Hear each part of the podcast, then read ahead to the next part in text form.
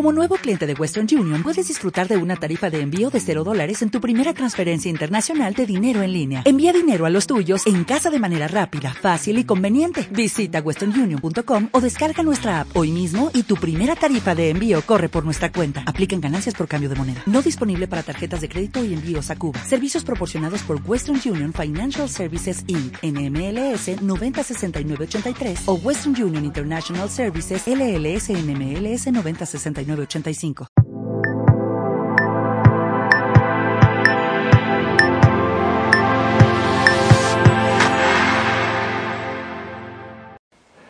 un saludo, mi nombre es Roberto Augusto, bienvenidos a mi canal, el canal líder para escritores independientes en español, el canal de editorial letra minúscula.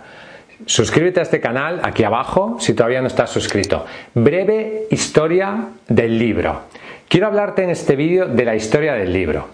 La historia del libro se inicia primero con la escritura en superficies sólidas, en piedra o arcilla. Algunos sitúan el origen de los primeros libros en la época sumeria. También se habla de los papiros en Egipto, aunque no podemos hablar propiamente de libros, porque un papiro no es exactamente un libro porque no está encuadernado. Luego los chinos tenían una cosa que era la silografía, que era una especie de planta de madera para imprimir. El libro propiamente dicho empieza con el códice, porque está encuadernado. Y en Europa nace con Gutenberg. Gutenberg en 1450 inventa la imprenta de tipos móviles. Esas letras se movían y eran reutilizables. Por lo tanto, crea, imprimió lo que se llama la Biblia de 42 líneas, porque cada una de las páginas tenía 42 líneas y fueron 300 ejemplares en latín. En esa época se imprimieron lo que se llaman los libros incunables, que salieron de su imprenta hasta el 1 de enero de 1501. Esos ejemplares hoy en día valen algunos millones de euros, porque son los primeros libros que fueron impresos en Europa y su valor, desde un punto de vista de coleccionismo, es inmenso. El siglo XIX lo cambia todo. Es el gran siglo industrial y aparece lo que se llama la prensa rotativa. Eso permite el nacimiento, por ejemplo, del periódico, los folletos y muchos otros tipos de formatos. Por lo tanto, lo que es la impresión se hace mucho más fácil y mucho más sencilla y barata. Y luego finalmente llegamos hoy en día al sistema de impresión bajo demanda, que eso significa que únicamente se imprime un libro cuando alguien lo ha comprado y la oferta se ajusta perfectamente a lo que es la demanda y la impresión digital que hace mucho más fácil, mucho más barato, mucho más asequible imprimir un libro.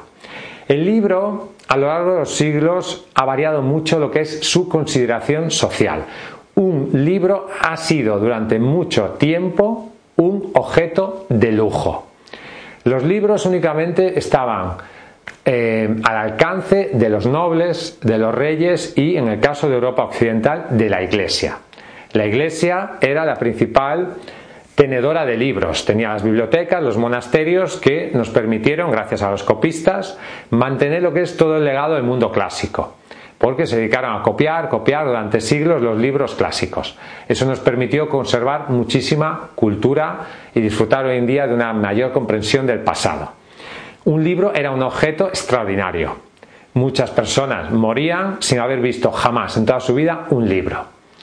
No es hasta hace pocos siglos que el libro se convierte en objeto cotidiano, con los libros de tapa blanda, los libros de bolsillo y lo que es la gran impresión de libros, la alfabetización de la sociedad. Ya no se convierten en objetos de culto, digamos, sino que se convierten en objetos de consumo masivo.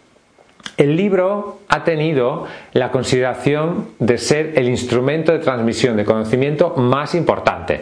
Leer libros es casi sinónimo de ser inteligente. Leer libros es prácticamente algo que la gente considera imprescindible si quieres consumir un contenido de calidad. Sin embargo, hoy en día, con lo que es el ebook, el audiolibro y el consumo también de vídeo, esto ha cambiado. Hemos pasado de la idea del libro como único y exclusivo transmisor del conocimiento a la idea del contenido y de un contenido que puede ser consumido en múltiples formatos y múltiples dispositivos. Por lo tanto, hoy en día tenemos audiolibros, tenemos libros electrónicos y tenemos un consumo enorme de vídeo. En realidad yo creo que lo importante aquí no es tanto el soporte de la información como la calidad de la información. Es exactamente lo mismo ver este vídeo, el contenido de este vídeo, que leerlo en un post en un blog. Por lo tanto, aquí lo importante no es tanto el libro, sino el hecho mismo de consumir un contenido de calidad. Lo que sí es cierto es que el libro posee un prestigio, una consideración social muy alta que viene heredada del pasado, que viene heredada de lo que te he explicado en este vídeo, del hecho de que el libro era un objeto de culto y era el único vehículo de transmisión del conocimiento. Era casi algo sagrado, o sea, los libros tenían una consideración prácticamente sagrada. Podía valer más un libro que mm, muchísimas, que la vida de muchas personas en la Edad Media. Por lo tanto, el libro era un objeto enormemente caro.